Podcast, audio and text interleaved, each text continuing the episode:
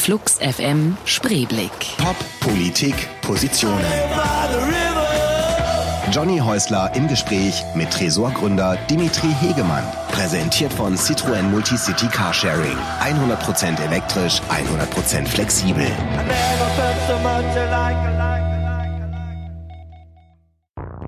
Dietmar Maria, kurz Dimitri Hegemann, studiert zunächst Musikwissenschaften in Münster, bevor er 1978 nach Berlin zieht, um an der Freien Universität sein Studium zu beenden. Als Bassist der New Wave Band Leningrad Sandwich veröffentlicht er drei Alben und gründet 1982 das legendäre Berlin Atonal Festival. Bis 1990 steht die Festivalreihe für nonkonforme Musik. Die Bands, die dort auftreten, sprechen für sich. Einstürzende Neubauten, Sprung aus den Wolken, notorische Reflexe oder Malaria. Bis mit der Wende ein neues Underground-Musikding namens Techno die musikalische Avantgarde prägt und damit auch Dimitri Hegemann, der 1991 den Club Tresor gründet. Flux FM Spreeblick mit einer neuen Ausgabe. Heute zu Gast Dimitri Hegemann. Mein Name ist Johnny Häusler und ich freue mich, dass ihr zuhört. Thundercat, Heartbreaks and Setbacks. Dimitri, herzlich willkommen bei Flux FM hier. Hallo Johnny, danke für die Einladung. Geht's dir gut? Du bist gerade frisch aus dem Urlaub zurück, habe ich gehört. Ja, ich bin nicht weit gekommen. Mir geht's gut. Ich war in der schönen Uckermark und ah, okay. hab ein bisschen abgeschaltet dort. Was war das weiteste, was du jemals verreist warst? Das war. Da, was du jemals verreist warst. Auch schön. Na gut, du weißt, was ich meine. Ja, ich war tatsächlich äh, mal in Indien. Mhm. Als junger Bursche. So Goa. War das so ein Selbsterfahrungstrip damals? Nee, gar nicht. Aber ich habe sie alle getroffen dort. Okay. Die kamen alle aus Pune und man traf sich dann in Anjuna oder so. Da gab es eine in Südindien, in, ähm, gab es da ja, in Goa eine Stelle oder verschiedene Orte, wo die Leute, die in Pune waren, im, beim Ashram, dann nochmal Stopp einlegten und mhm. dann kam man so ins Gespräch. Also das war schon, das war schon was Besonderes. Also da war man auch jünger und ähm, da hat man das anders wahrgenommen, die ganze Reise, die Umgebung und so. Da bin ich mit Lot Airways noch von Ostberlin nach Warschau, in Warschau dann weiter bis nach Bombay und dann mit einem alten jugoslawischen Kutter nach Panjim gefahren. Wenn man über Berlin redet, was wir ja hier auch doch ab und zu mal tun, dann kommt man an dir eigentlich nicht vorbei. Ich kenne dich seit seit vielen Jahrzehnten eigentlich. So, äh, wir kennen uns nicht persönlich gut oder so, aber äh, man begegnet sich ja dann doch in dieser Stadt und speziell damals noch in West-Berlin und so weiter. Und du hast wahnsinnig viel auf die Beine gestellt in dieser Stadt. Ähm, ich glaube, das, was äh, die Hörerinnen und Hörer wahrscheinlich, wo sofort die Glocken klingeln, sind ähm, ist der Tresor natürlich, aber noch viel, viel mehr andere Geschichten. Ich kann mich noch an Leningrad Sandwich erinnern, die Band damals, äh, in der du gespielt hast. Ähm, hast du jemals wieder angefangen, irgendwie an eine Band zu denken oder so? Ähm, ich habe ein Projekt nochmal nach Leningrad Sandwich gemacht und zwar, das hieß das Nozen Orchestra. Und mhm. da sieht man schon andere Ausdrucksformen, die wir da äh, fabriziert haben. Aber bei Leningrad Sandwich war die Entwicklung so, dass ich ähm, von der Bühne hinter die Bühne gegangen bin. Mhm aufgrund irgendwelcher Probleme mit dem Agententum damals in Berlin. Also man irgendwie, man übte wochenlang und vergraute dann irgendwie im Übungsraum. Das mhm. hat mich so gestört, dass ich das mal in die Hand genommen habe. Du kennst das ja in der Band, ist das so, einer macht was und alle anderen ruhen dann und plötzlich hast du diese Position. War das wirklich so ein Moment, wo du gemerkt hast, ich bin eher so auf dieser, auf dieser Management- und Organisationsebene und das macht mir viel mehr Spaß, als da stundenlang irgendwelche Songs einzuproben?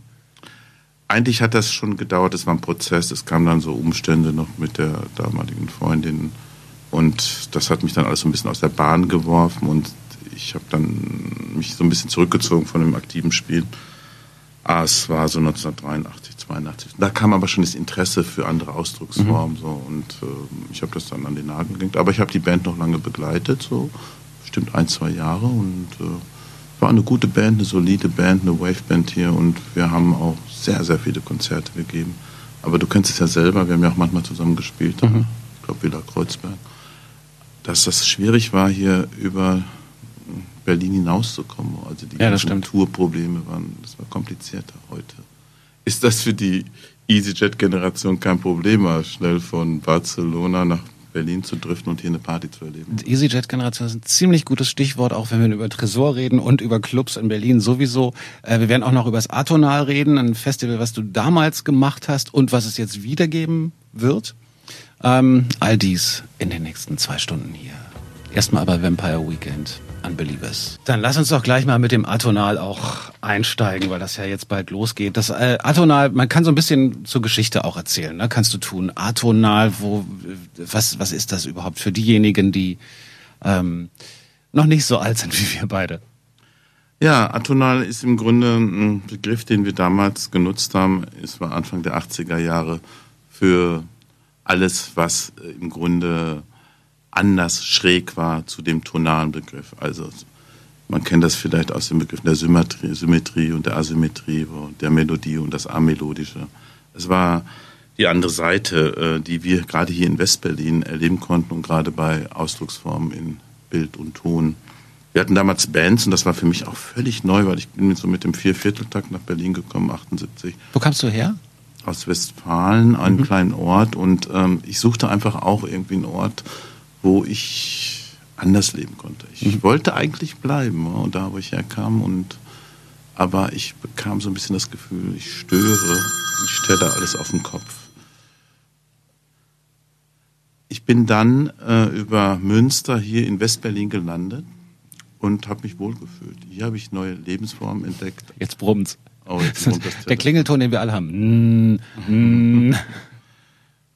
Ja, und ich habe dann äh, hier in Berlin im Grunde genau diese Freiheiten und diese das, was mir wirklich äh, zusagte, entdeckt und habe dann auch schnell Fuß gefasst. Ich habe auch Leute getroffen, die ähnliche Schicksale hatten, also die auch aus irgendwelchen Orten kamen und auch auf der Suche waren und wir haben uns dann hier getroffen. Und, in At und Berlin Atonal war eigentlich so ein Thema, äh, dass ich hatte diese Idee, ein Festival auf die Beine zu stellen, so wo man geballt diese Bands, die ich die mir in Berlin das erste Mal begegneten und meine Ohren öffneten, also mhm. meine eingefahrenen mhm. Hörgewohnheiten ein bisschen äh, verbreiteten. Und ähm, das waren Bands einfach mit fantasievollen Namen, so wie Sprung aus den Wolken mhm.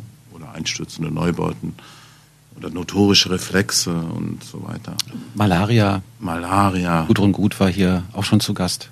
Genau, und die Unbekannten. Die Unbekannten, Mark Reeder, ne? Ja, genau, das ist auch ein alter Begleiter und auch wirklich äh, schon auch seit 30, 40 Jahren kennen wir uns, 30 Jahren Ja, auf jeden Fall, dieses, dieses Festival war, das hatte mich deshalb fasziniert, weil ich, das war was Neues für mich. Mhm. Und ich suchte auch irgendwie da was anderes, was es zu dem, was ich damals hörte, das, das war ja mehr so die Early Cure und Joy Division, mhm.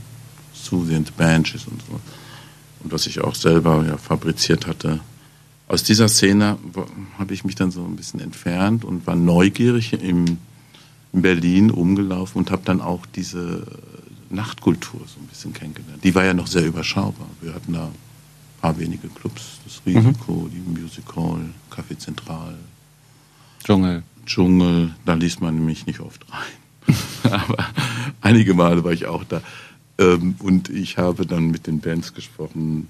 Die Haut war auch noch so eine Stimmt. Band, ja, und äh, wie bist du denn, also warst du schon immer jemand, der dann gesagt hat, ach, man muss das mal in die Hand nehmen? Also es gibt ja Menschen, die warten darauf, dass andere was tun und es gibt Leute, die machen es selber. Ähm, wo kamst du beruflich oder von, von vom Schulhintergrund her? War das was, was, du von an, was dich von Anfang an getrieben hat, dieses Dinge in die Hand nehmen und selber machen oder kam das erst mit, mit äh, dem Trip nach Berlin? Ja, das kam mit Berlin. Also ich hatte es schon zu, zu Hause, wir hatten ja auch so eine kleine Schülerband mal gehabt oder in der Schule war es auch so ein bisschen manchmal, wenn die Dinge so nicht bewegten, sich mhm. nicht bewegten, dann habe ich sie in Bewegung gebracht. Eigentlich mehr anfangs unbedacht, weil es keiner anfasste, habe ich es mhm. dann getan. Aber die Dinge in Bewegung zu halten, ist schon eine Mission, aber mhm. man eckt da auch schon häufig so an, an, an Schwierigkeiten.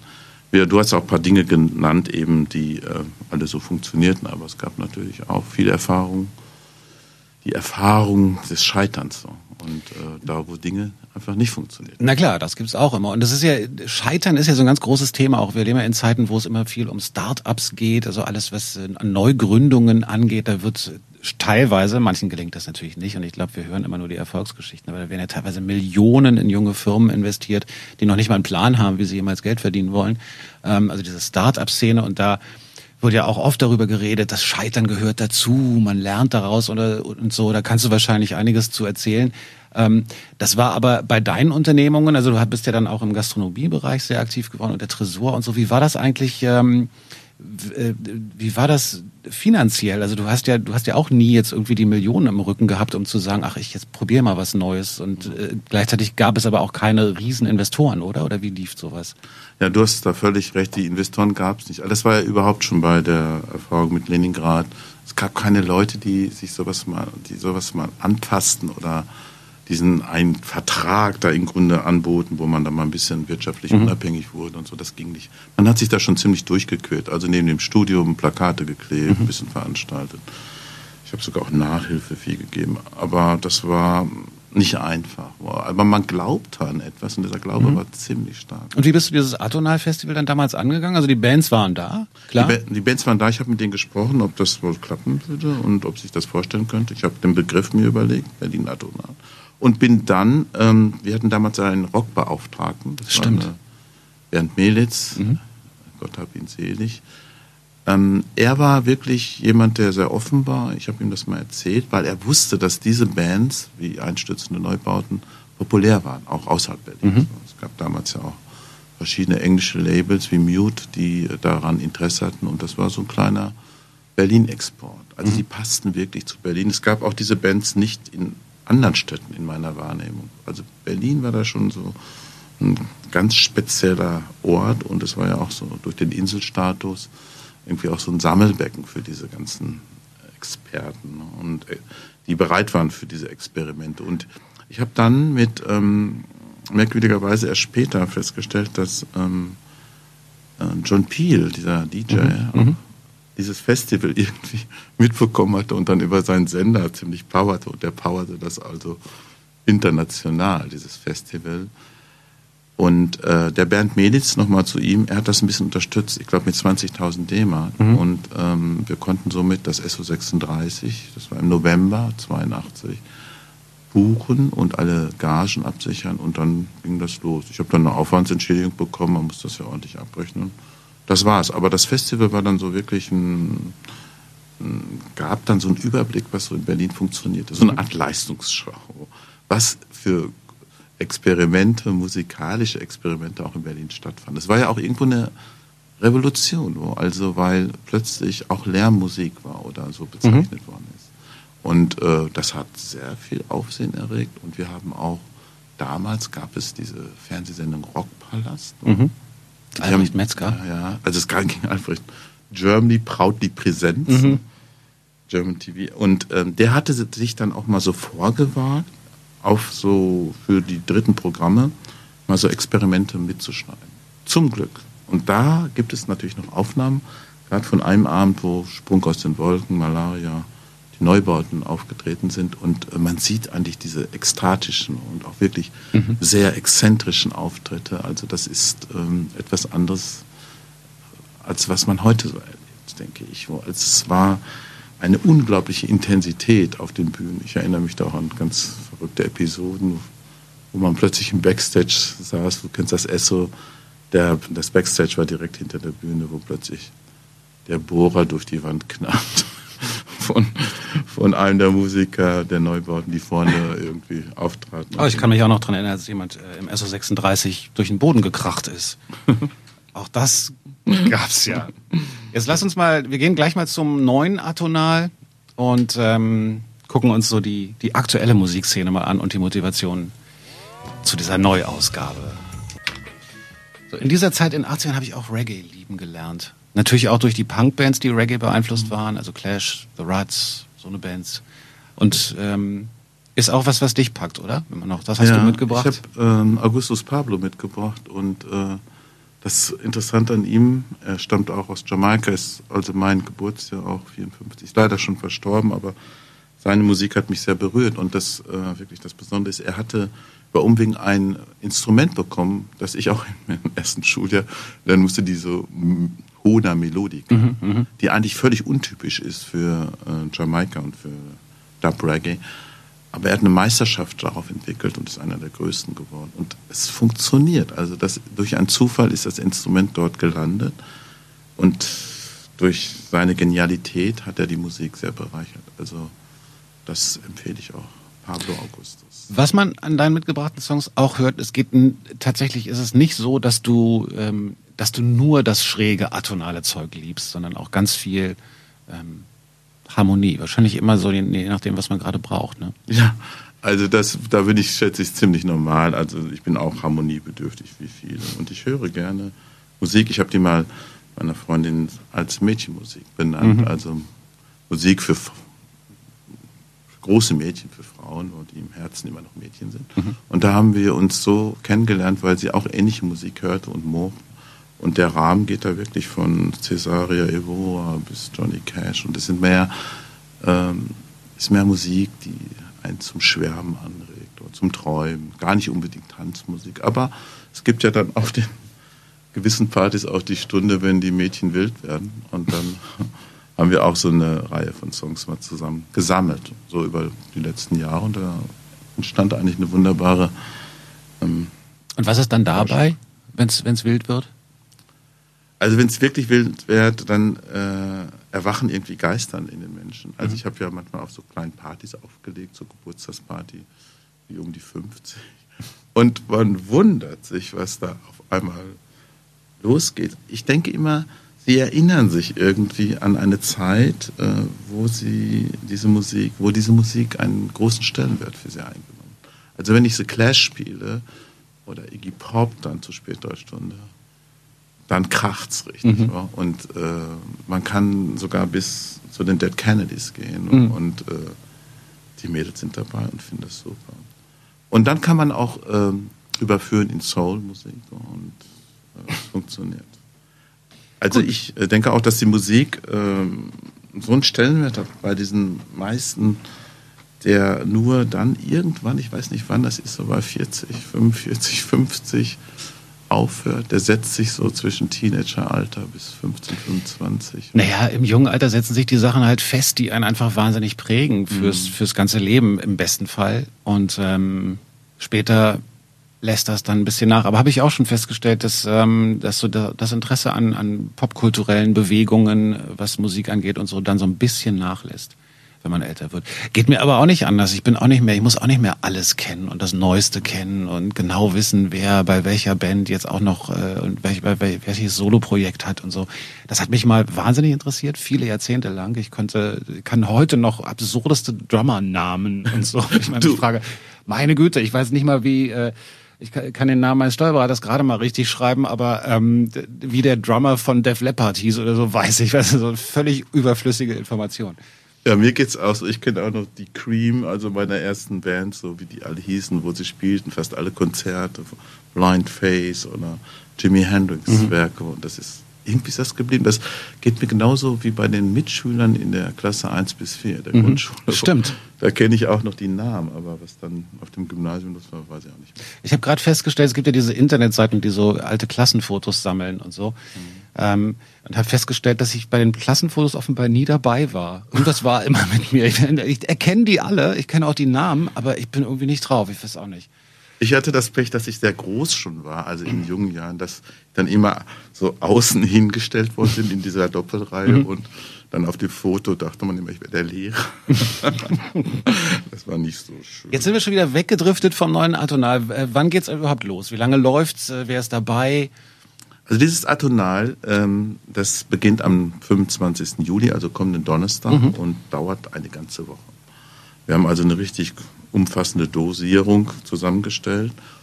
Findet Einige, wo statt? Äh, das findet im Kraftwerk statt. Also okay. Das ist auch einer, ein wunderbarer Veranstaltungsort. Das ist im Grunde auch so meine Beschäftigung, ähm, Räume zu wandeln von mhm. Industrieruinen in Kulturräume. Das war ja auch beim Tresor so. Also meine Fähigkeit ist so ein bisschen die Qualität eines Raumes festzustellen. Also herauszufinden, ob in diesem Ort was geht oder nicht. Das ist so, als würdest du eine Wohnung besuchen. Das, das ist sie, das mhm. ist sie nicht. Und dieses Kraftwerk ist wirklich faszinierend. Du betrittst es und es löst einen unglaublichen Reiz aus, eine Fantasie. Wie findest du diese Räume immer? Das weiß ich auch nicht. Also das ist, glaube ich, das ist wirklich meine Mission und ich habe dann auch Vision ähm, und ähm, an diesen Visionen bastel ich und die, ich bin auch sehr glücklich, dass diese eine sich jetzt mit dem Atonal auch erfüllt. Ich werde irgendwie gerufen, ich stolper da rein, genau wie bei dem, bei dieser alten Stahlkammer, der Tresor, mhm. der immerhin die größte Jugendbewegung mit ausgelöst mhm. hat im letzten Jahrhundert war. Also was da, da, da war mir völlig klar, als ich da hineinstieg, dass da was Außergewöhnliches passieren wird. Das war mir, das war so ungewöhnlich, diese Situation, die Lage des Ortes so. Über, über den Tresor möchte ich nachher auch unbedingt noch reden, aber lass uns kurz noch irgendwie ähm, beim Atonal bleiben, damit wir da irgendwie jetzt das Paket auch verstehen. Was war denn überhaupt der Auslöser? Also äh, in 80ern irgendwie, dass da was passierte und man gesagt hat, ich muss da was tun, ich muss diese Bands bündeln, ich muss diese, diese Art von neuer Musik oder neuem Musikverständnis, was ja auch eine Tradition hatte, aber das wussten wir ja alle später erst, also ich zumindest. Ähm, ich muss das irgendwie auf die Bühne bringen und bündeln. Ähm, das kann man sehr gut nachvollziehen. So, jetzt, jetzt haben wir ja eine Zeit, in der man so denkt, alles geht, alles ist möglich. Es gibt von totalen Noise, Core, über Leute, die wahnsinnige Soundexperimente machen, bis hin zu weichgespültester Popmusik eigentlich alles. Ähm, ist das jetzt so ein, so ein, so eine, so ein Versuch, dieses Gefühl von damals wieder aufleben zu lassen oder gab es tatsächlich neue Impulse? Auf jeden Fall. Es gibt neue Impulse und es gibt natürlich auch die alten Meister, die weitergearbeitet haben, wo die sich also treu geblieben sind und neue Werke geschrieben haben. Mit diesen einen dieser alten Meister eröffnen wir das äh, Atonal mit Glenn Branca und seinem Ensemble, mhm. wo der ein Gitarrist aus New York, der er nennt auch ähm, das Erleben seines Werkes ähm, bezeichnet er als eine akustische Illusion, die mhm. später in eine physische Illusion übergeht. Das heißt, auch derjenige, der ihn nicht kennt und der auch vielleicht gar, kein, gar nicht offen genug ist für diese Musik, wird Intensitäten erleben, in seinem, also körperliche Intensitäten erleben, die durch die Energie dieses Vortrags von Glenn Branca und seinem Ensemble ausgelöst werden, die wirklich unvergesslich sind. Atonal verspricht unvergessliche Konzerte. Also Glenn Branca, vor Glenn Branca wird auch ein Mann auftreten, Frieda Butzmann, der auch schon 1982 mhm. dabei war, auch mhm. ein Komponist, auch ein besonderer Mensch hier in Berlin. Und er trägt ein Werk vor von Kurt Schwitters, mhm. die Ursonate. Die Ursonate, also man kann sich die mal im Internet anhören, eröffnet das und äh, Atonal wird zeigen, dass von dieser Zeit Dada, Berlin 1924, bis heute, Berlin 2013, immer diese Sehnsucht nach diesen neuen Ausdrucksformen bestanden hat. Und gerade Berlin auch so ein Zentrum war, wo diese Werke vorgestellt worden sind. Wir reden gleich noch mal ein bisschen über die anderen, die alle dabei sind. Du kannst ja noch mal ein paar Namen droppen. Ähm, ich gucke gerade mal, ist das jetzt hier von dir mitgebracht? Nein, ist nicht von dir mitgebracht. The Front Bottoms Twin Size Mattress. Nochmal Musik, die unser heutiger Gast Dimitri Hegemann mitgebracht hat. Powerspot von ähm, ich kenne den überhaupt nicht. Wer ist das? John Hassel ist ein Künstler, inzwischen schon 76 Jahre, eigentlich ein Trompeter, lebt auch in New York und er ist eigentlich derjenige, der mich mindestens 40 Jahre schon begleitet okay. mit seinem Gesamtwerk. Und er hat auch viel gearbeitet mit Brian Eno zusammen. Mhm. Er hat seine, er hat seine Musik im, ich würde mal sagen, in dem Genre der Weltmusik auch teilweise angelegt. Habe einen Song mitgebracht, Powerspot, der damals mich in Westberlin überraschte, hat auf dem deutschen Label ECM dort. Mhm. Ja, John Hassel kommt mit seinem Quartett und äh, es ist auch ein, auch wieder ein, ich kann das garantieren, ein ungewöhnlicher Genuss. Er wird am Freitag auftreten, anschließend mit treten Juan Atkins, Moritz von Oswald auf. Mhm. Ich habe mit denen eine schöne Auftragsproduktion in der letzten Zeit abschließen können. Ich habe die beiden Leute zusammengeführt. Das ist auch so eine meiner ähm, Dinge, die ich gerne mache, dass ich Menschen, wo ich denke, die müssten sich mal unterhalten, einfach mhm. mal anspreche, antippe und sage, hey, hättest du nicht mal Lust? Also vorsichtig muss man das ja machen. Künstler sind nicht so einfach, das weiß man. Und das hat diesmal geklappt, das Werk als Borderland und äh, das ist wirklich wirklich fantastisch geworden. Wer ist denn noch dabei bei dieser Woche? Wir haben dann in dieser Woche natürlich auch äh, viele neue Namen und äh, ein wesentlicher Schritt von meiner Seite ist auch derjenige gewesen, dass ich ein neues Team dabei habe, die dieses Programm auch zusammengestellt haben. Also es ist auch so eine Übergabe, die ich jetzt mhm. gerade anschiebe, eine Übergabe von diesem autonomen Geist in eine neue Generation. Und äh, das sind Leute, Paolo Ricci, international Leute, da kommt aus Mexiko, Mutter Französin, oder Laurens von Oswald, Deutscher, aber in Australien aufgewachsen. Oder Harry Glass kommt direkt aus Australien. Alle so Mitte 20 oder noch mhm. jünger. Und die haben mir auch erzählt, also die Veränderung bei den neuen Atonalisten, bei dieser neuen Generation, die natürlich auch mit neuen Maschinen arbeiten. Mhm. Früher gab es den Rechner noch nicht, 82 mhm. und es gab auch das Internet nicht. Sie sagen, die neuen Komponisten sind auch Programmierer inzwischen. Mhm. Sie äh, beschäftigen sich alleine jetzt. Früher gab es große Ensembles, wir haben ja auch in diesem Atonal eine, einige ältere Ensembles dabei.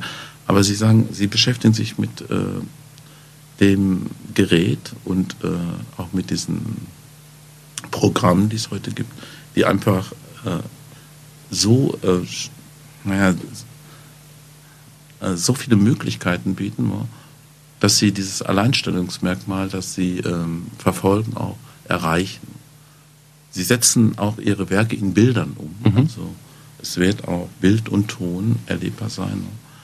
Und ähm, sie suchen auch diese, diese Plattform, dieses Atonal, weil es ist auch irgendwie eine Haltung oder auch eine Entwicklung gegen diesen medialen Mainstream, gegen diese Sinnflut oder Überflutung die uns teilweise und mich auch häufig sehr verwirrt. War es ein, wenn ihr Künstler angesprochen habt, egal ob jetzt äh, Newcomer oder bekanntere Namen, war das ein Türöffner zu sagen, es geht hier ums Atonal? Haben die dann sofort gesagt, ach so, alles klar, dann bin ich dabei? Ja, das ist wirklich wahr. Also das Atonal hatte wirklich, also äh, wirklich eine lange Wirkungsdauer. Ein schöner Spruch hier von Goethe, wo die Zeit ist kurz, die Kunst ist lang. der Begriff wirklich, äh, obwohl er jetzt schon über 30 Jahre zurückliegt, mhm. hat irgend, ähm, hat sich gesetzt und wir haben ja auch nicht eine Pause gemacht, wir haben ja weitergearbeitet. Mhm. Atonal war ja nie vorbei. Ich meine, die Forschung nach dem, mit dem Tresor hatte sich ja auch beschäftigt mit einem völlig neuen Genre und Atonal hat einfach eine Tradition, es ist ein Festival mit Emotion auch. Ne? Es ist nicht so, wir buchen ein paar Bands, machen die Türen auf mhm. und alle rein und rechnen ab sondern wir haben auch sehr wunderbare, halluzinante Rahmenprogramme da zusammengestellt. Wir werden auch, äh, auch an die Ernährung denken mit Streetfood und wir werden viele Protokollanten haben, die sieht man dort, die alles aufschreiben mhm. und wir werden ein tolles Zeitprotokoll geben. Ich würde mal gerne noch ein paar Namen nennen, die ja, dort auftreten. Also das ist eine neue Generation, wo es gibt da von Cut, Cut Hands, Vladislav Delay, Kending Ray, Voices from the Lake, Murkoff, Startup und ähm, das Brandbrauer Frick Ensemble, also eine, ein Ensemble ist jetzt auch eine, äh, der Abschluss des Festivals sein. Am Ende später noch Zef, auch einer, der damals mit 1983 auch schon mal aufgetreten ist, ein Perkussionist aus Amsterdam, ein Amerikaner eigentlich, der damals mit Psychic TV eine sensationelle Show hinterlassen hat. Wir haben das damals auch veröffentlicht. Also es gibt insgesamt, glaube ich, 40 Künstler, und äh, an sechs Tagen. Mhm. Und am Montag gibt es kein Programm. Also wir fangen donnerstags an okay. und äh, das ähm, Brandbrauer Frick Ensemble wird am Mittwoch das Festival beenden mit Seth. Aber am Montag will ich vielleicht einen besonderen Programmpunkt nochmal hervorheben, wo nichts passiert. Da will ich anbieten, spazieren gehen, spazieren gehen in einem Kraft. Walking in the Power Station. Okay. Und da werden wir ein paar fünf, sechs Stunden, das werden wir im Internet noch bekannt geben, den Raum eröffnen für all diejenigen, die vielleicht ein bisschen Angst haben. Soll keine Angst haben, alle sind herzlich eingeladen. Und ein Zitat hatte ich mir heute Morgen mal äh, überlegt, als ich dachte, auf dem Weg zu dir von Oscar Wilde, das eigentlich ganz gut zu Atonal passt. Und das trage ich mal kurz vor. Also er sagt, es gibt Werke, die warten und lange unverstanden, unverstanden bleiben, weil sie die Antwort auf Fragen bringen, die noch nicht gestellt worden sind. Die Frage kommt lange nach der Antwort. Das heißt eigentlich, man wird Musik hören, die man nicht verstehen will, mhm. die man vielleicht später erst verstehen wird. Und mein Freund Adi, der war damals auf der Isle of Wight, als Jimi Hendrix noch spielte. Das hat er leider verschlafen. Aber Als er wieder wach war, spielte Miles Davis mit seiner, mit seiner Gruppe da, Bitches Brew.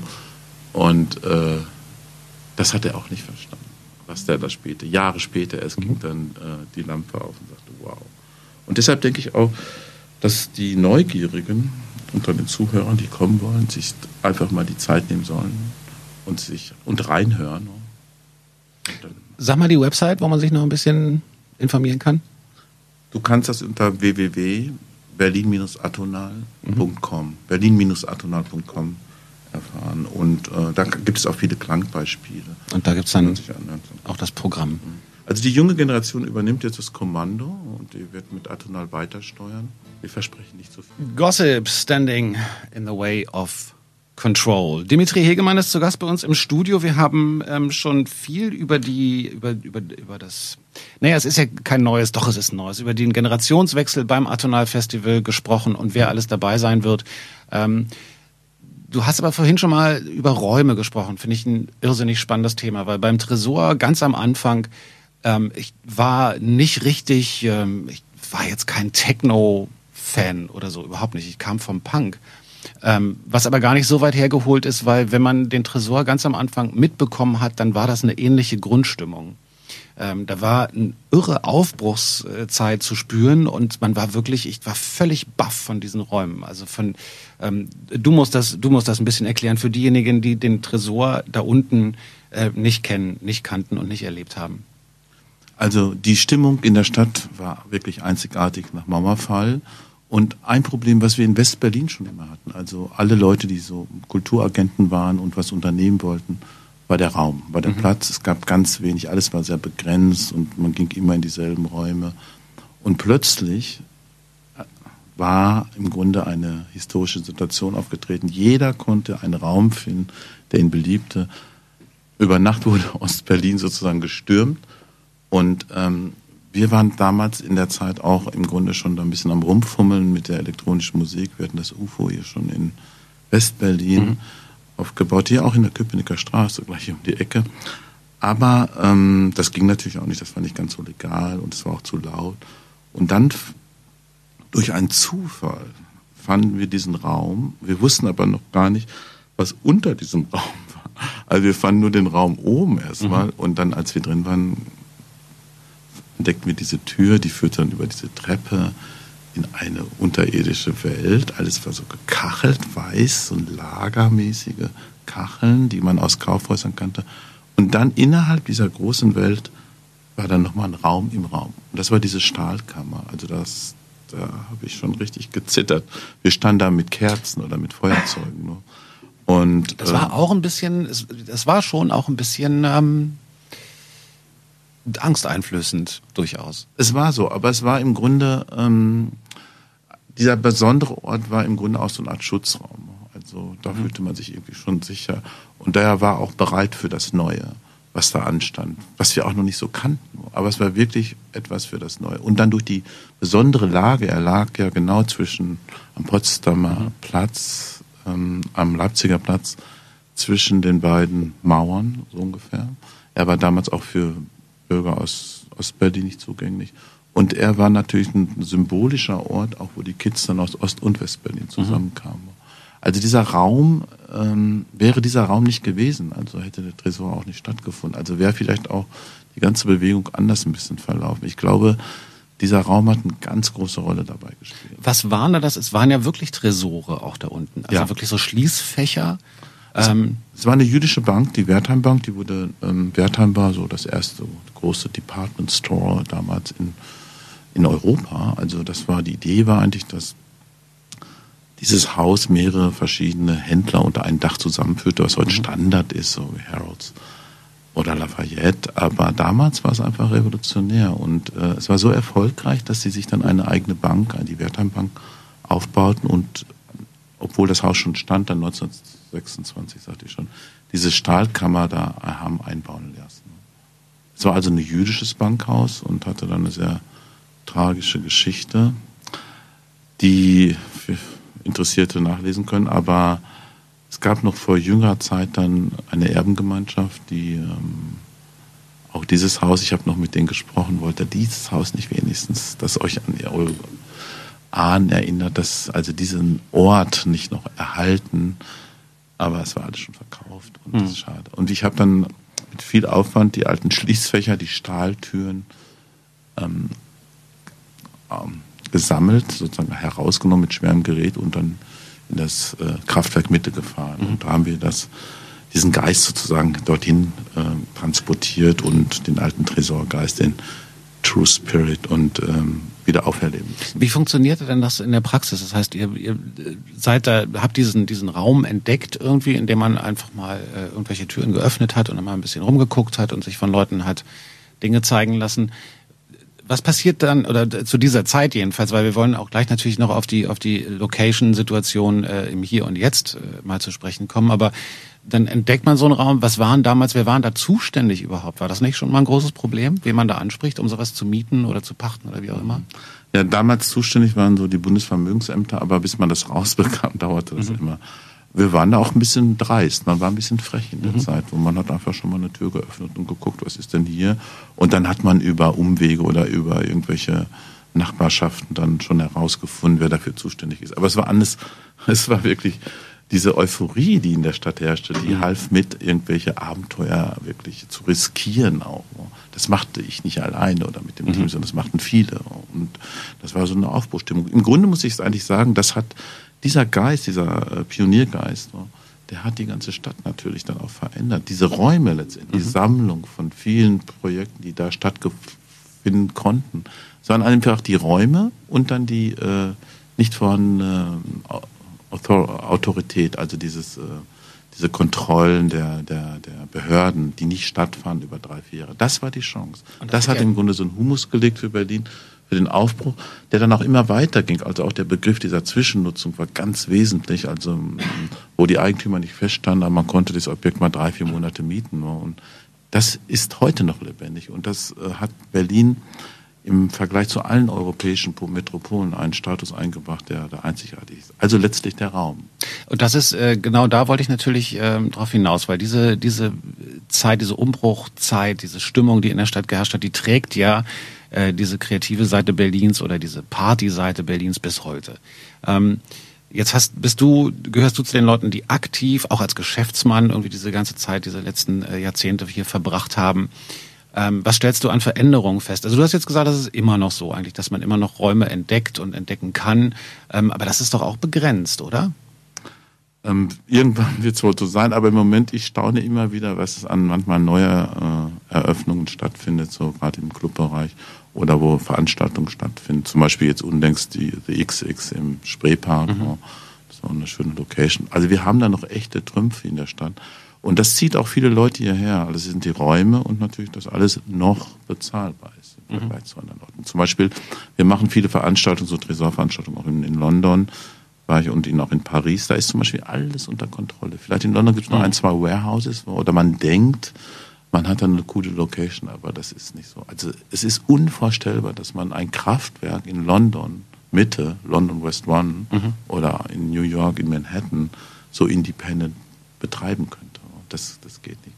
Das ist natürlich sehr schwer. Also ich möchte natürlich auch mehr Kon Kulturkonzepte aufbauen. Ich möchte mehr so ja, Plattformen anbieten, wo diese Ausdrucksform stattfindet. Nicht nur atonal, aber auch andere Dinge.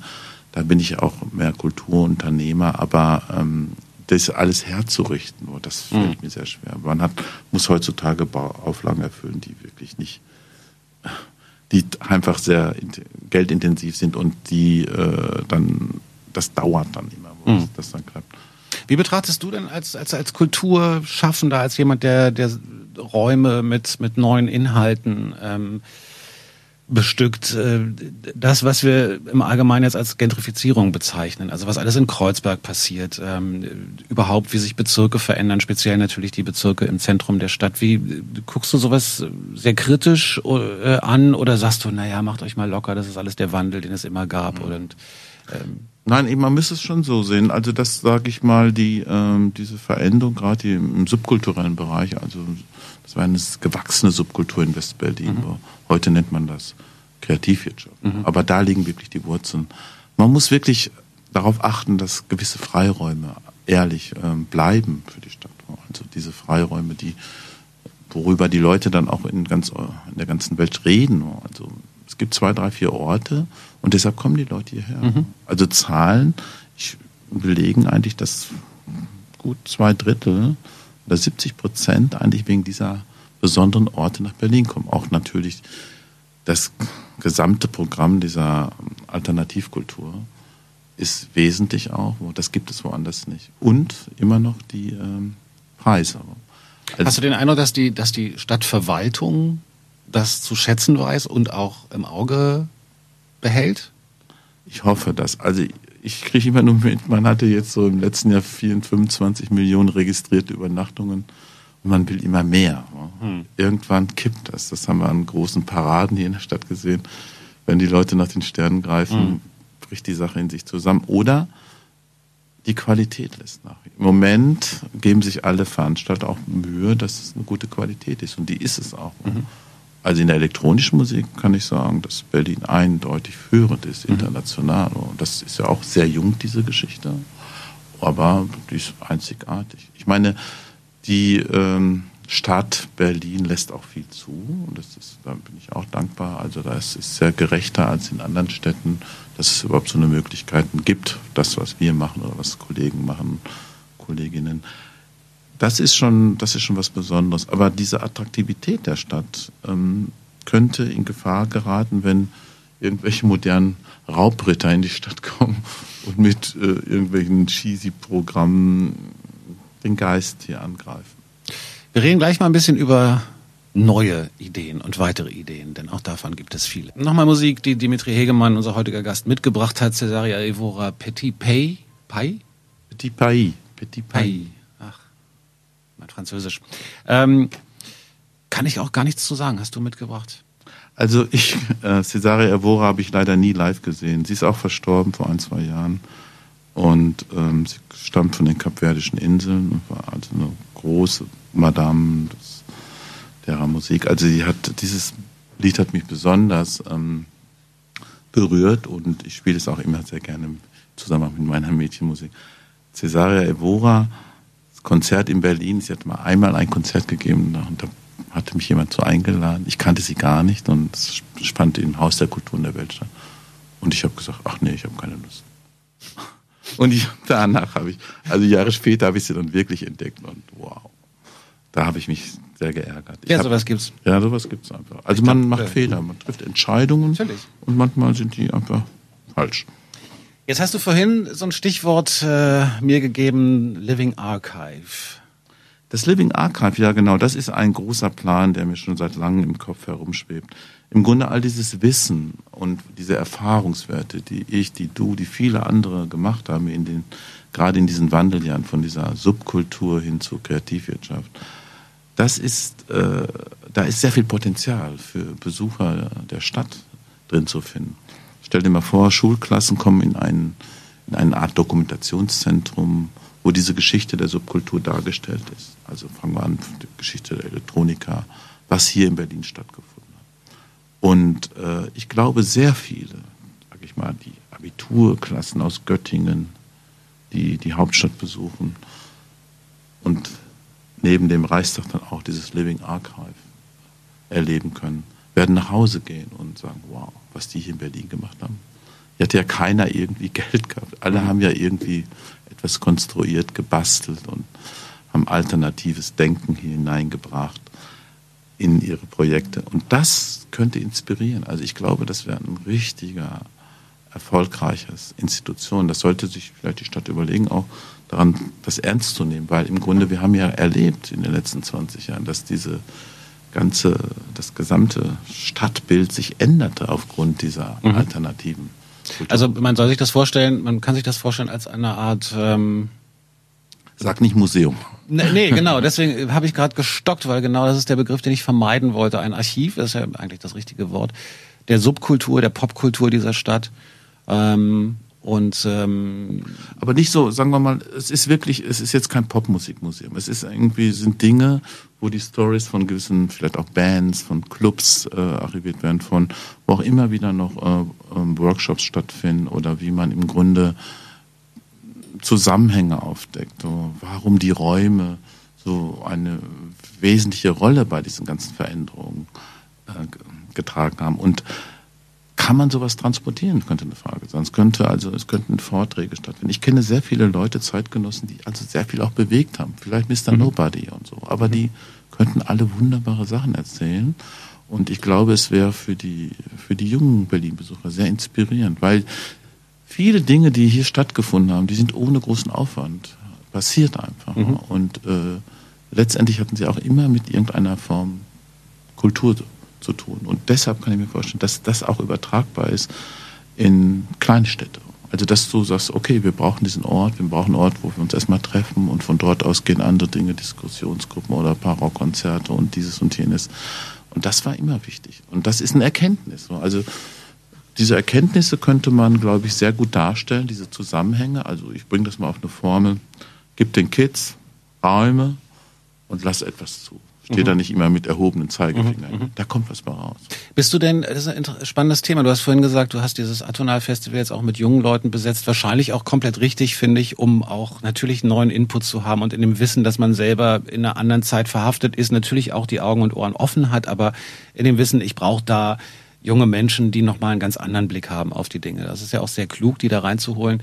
Ähm, jetzt gibt's ja von, von einigen Menschen inzwischen, ähm, so Autoren und Soziologen, den Vorwurf an die aktuelle junge Generation, die wären so selbstgefällig und faul. Andere wiederum machen sich Sorgen darum, dass die nichts auf die Reihe kriegen, weil sie, äh, weil sie eigentlich viel mehr No Future hatten als die Punk haben, als die Punk-Generation damals in Wirklichkeit und, und, und. Also ganz viele Menschen, die diese junge Generation betrachten. Du sagst jetzt, die brauchen irgendwie den Input und die brauchen einfach ähm, den Ansporn, Dinge einfach auch in die Hand zu nehmen. Und die brauchen Respekt. Und man muss ihnen auch mal das Gefühl geben, dass man sie braucht, dass sie wichtig sind. Mhm. Ich mache da gerade so eine Feldforschung in so einer Kleinstadt. Da habe ich dem Bürgermeister auch gesagt, so, da gibt es immer das Problem der Abwanderung. Und mhm. da sage ich ihm auch, du musst den sag ich, mit den ein, zwei Machern aus jedem Jahrgang, die gibt es einfach in jedem Ort. Mhm. Du musst sagen, wir brauchen dich, ihr seid großartig, wir unterstützen euch. Aber hat dich damals jemand unterstützt? Nein, deshalb bin ich ja gegangen. Oh. Ich wäre aber gerne geblieben. Okay, aber dann in Berlin? Nein, also in Berlin hat mich dann äh, die Situation unterstützt, dass viele dieser Dorftrottel, wie ich es auch war, äh, sich hier trafen und was Neues mhm. aufgebaut haben. Mir waren die Rahmenbedingungen anders. Also das war, das war sehr angenehm. Und hier gab es natürlich schon Ausdrucksformen oder Lebensformen, die mich begeisterten. Vor meiner Zeit hatten hier viele Leute daran gearbeitet. Okay, also es war schon so, dass du hierher gekommen bist und gesehen hast, okay, wenn die das können, dann kann ich das auch. Ähm, ja, ich habe mich also da inspirieren lassen und ich habe mich wohlgefühlt. Das mhm. ist wichtig, und mhm. dass du dich wohlfühlst dabei, was du machst. Und ich habe dann auch hier die eine oder andere Nische entdeckt. Es ist ja auch wichtig, dass du diese Dinge in Bewegung hältst. Also wenn mein Job ist, ist mehr so Räume zu finden und so, so aufzubereiten, dass sie genutzt werden können ist das eine sehr, sehr wichtige Aufgabe. Und äh, sowas könnte ich mir vorstellen in diesem Living Archive, äh, dass äh, das erstmal verstanden wird. Was ist wichtig? Wo, warum ist der Raum gut, der andere nicht? Was ist eine Seele eines Raums? Mhm. Was nehme ich mit nach Hause? Wie könnte ich sowas angehen? Wie geht das eigentlich? Weil ich habe überhaupt kein Geld, sagt der 19-Jährige. Mhm. Aber mein Freund Jackie, der macht gutes Licht und so. Wie können wir das zusammenbringen und so? Mit wem müssen wir reden? Weißt du, dieses Verständnis auch bei den Entscheidungsträgern, auch bei den jungen Bürgermeistern. Ich habe mal so die Bürgermeistertreffen, das nennt sich hier so ein Stadtbürgermeistertreffen, das gibt's wohl jährlich hier in Berlin. Da konnte ich auch mal was sagen und habe den Leuten gesagt, die diese Entscheidungsträger der kleinen gemein, so 20, 30.000 Einwohner stark. Ja, die alle, also viele, ich hatte mit rein gesprochen, also die alle so ein bisschen verzweifelt sind, weil sie nicht wissen, was sie mit den 16-jährigen Kids machen sollen, mhm. die da rumhängen und sagen schon, wir rufen die Polizei und so weiter. Und dann habe ich ihnen auch mal gesagt, gib den Kids Raum, was hast du denn noch, einen alten Schlachthof oder mhm. die haben dann häufig auch dann, ja, die haben noch ein Jugendzentrum, aber dann diese Leiter der Jugendzentren, die sind dann so, äh, weißt du, die müssen dann 19 Uhr nach Hause, weil das Abendessen da ist und die Tischtennisrunde abbrechen und die, mhm. die Räume sind so weiß getüncht und angestrichen, dass alles so fertig ist, weißt du. Ja, das ist das Erstaunliche, ja. oder wie unkreativ Räume sind, in denen ja. Jugendliche kreativ werden sollen. Ja, und deshalb liebe ich dieses Unfertige, wo das mhm. auch das Kraftwerk bietet. Und das ist, glaube ich, eine ganz große Erkenntnis, die vielen Gemeinden helfen kann. Also Kultur, in welcher Form auch immer.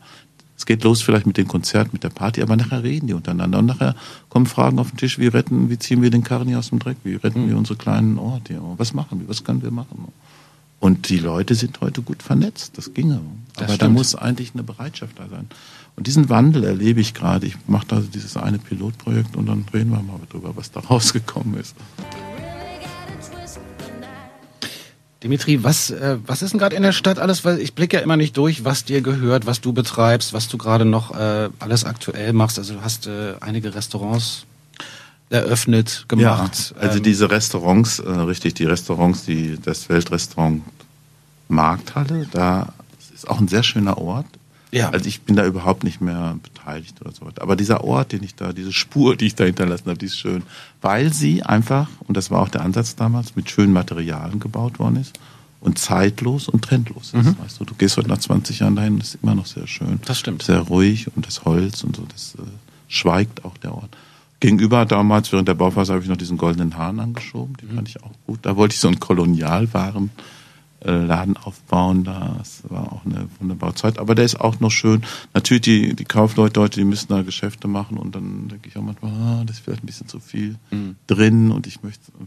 Aber okay, das ist deren Entscheidung. Auf jeden Fall in der Zeit war das wichtig. Aus schwarzen Rahmen. Da war auch ein wunderbarer, schöner Raum. Jugendstil. Wir haben die Wände mit Lehm gestaltet und es waren so eines der ersten Restaurants, so Großraumrestaurants.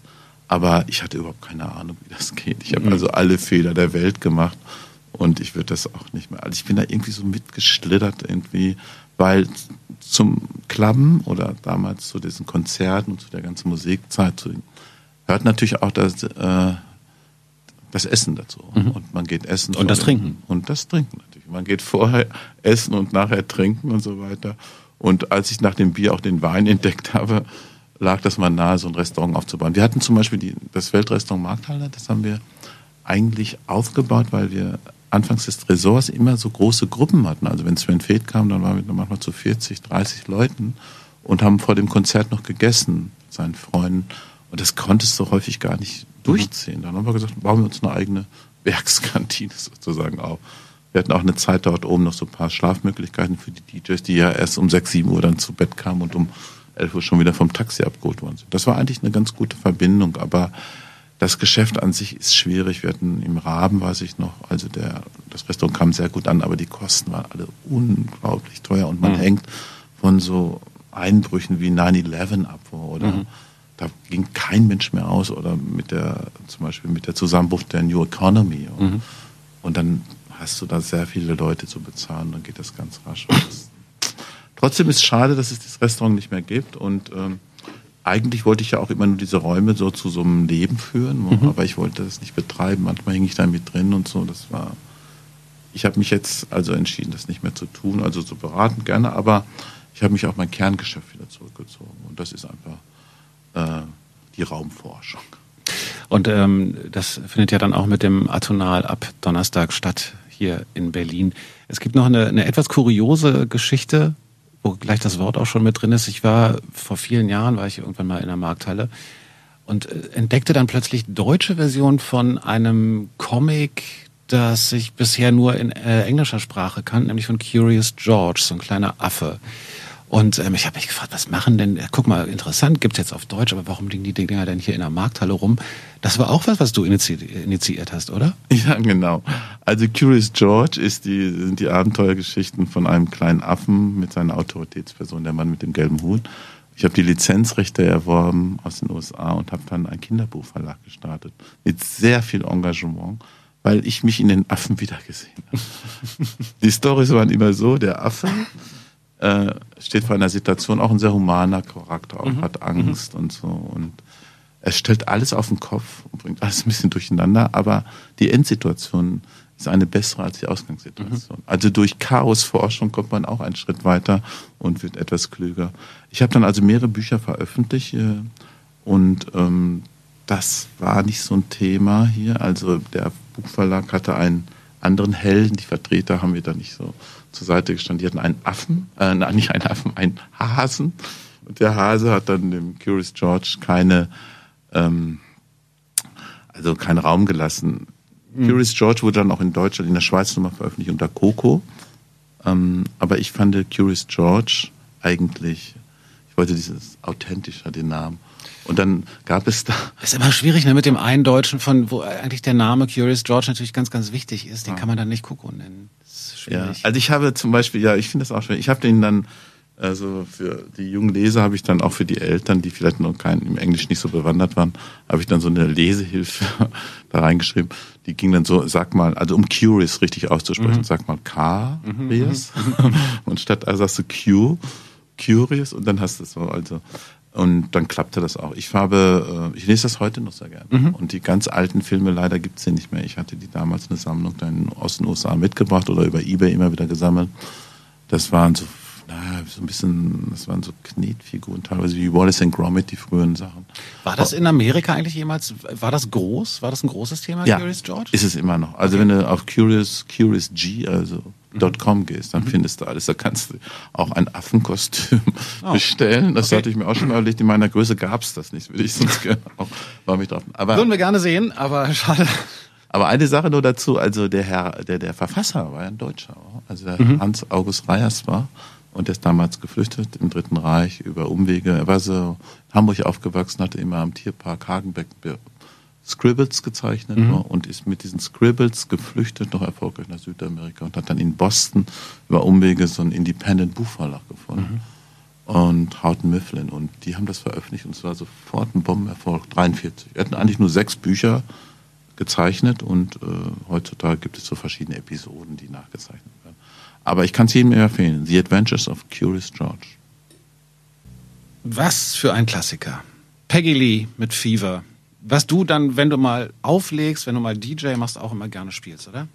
Absolut. Also wenn man sich überlegt, dass dieser Song 1958 aufgenommen mhm. worden ist so, und so zeitlos ist. Also das ist wirklich ein Musikstück, das berührt auch zigmal gecovert worden ist. So. Ähnlich wie Sunny, glaube ich, unfassbar viele Male. Da ist dann wieder äh, als Archiv, weil wir darüber ja auch geredet haben, YouTube irgendwie sehr schön, wenn man da irgendwie so bestimmte Songs sucht, alle Versionen mal durchgehen, dass man abendfüllend mit beschäftigt obwohl dieses Original, also das in, an den Abenden spiele ich manchmal, wenn es so, wenn es zu Ende geht oder wenn es anfängt, wo mhm. das ist einfach so wirklich, das ist ein, wie nennt man es, ein Evergreen. Ja, auch so ein Begriff, der es ist so schlimm, ne, dass es so viele Begriffe gibt, die sich inzwischen so abgenutzt haben, aber eigentlich ist Evergreen ein ganz, ganz hübsches Wort. Mhm. Am Donnerstag geht's los mit dem Atonal. Ich wünsche viel Erfolg. Ähm, wie viele Leute gehen da rein? Ich denke schon 2000 Personen. Mhm. Und ähm, es wird mal mehr, mal weniger sein. Also mehr vielleicht nicht. Es ist ein besonderes Publikum, denke ich. Aber ich kann garantieren, dass die Eröffnung schon ein Kracher wird, also mit Glenn Branca. Und der zweite Tag auch, dann hat man mal so einen direkten Vergleich, wenn dann Juan Atkins, Moritz von Oswald und vorher John Hassel auftritt. Es ist wahrscheinlich auch zumindest in Teilen ein großes Familienwiedersehen, oder? Auf jeden Fall. Also was ich auch sagen will, wir fangen auch pünktlich an. Es ist nicht so wie im Techno-Club, dass es erst dann um drei Uhr losgeht. Also wir fangen schon, Türen sind 20 Uhr auf und 21 Uhr gehen die Konzerte dann los, dass wir so um 1 Uhr fertig sind immer mit dem Programm. Dimitri, vielen Dank, dass du hergekommen bist und viel Spaß dabei. Danke.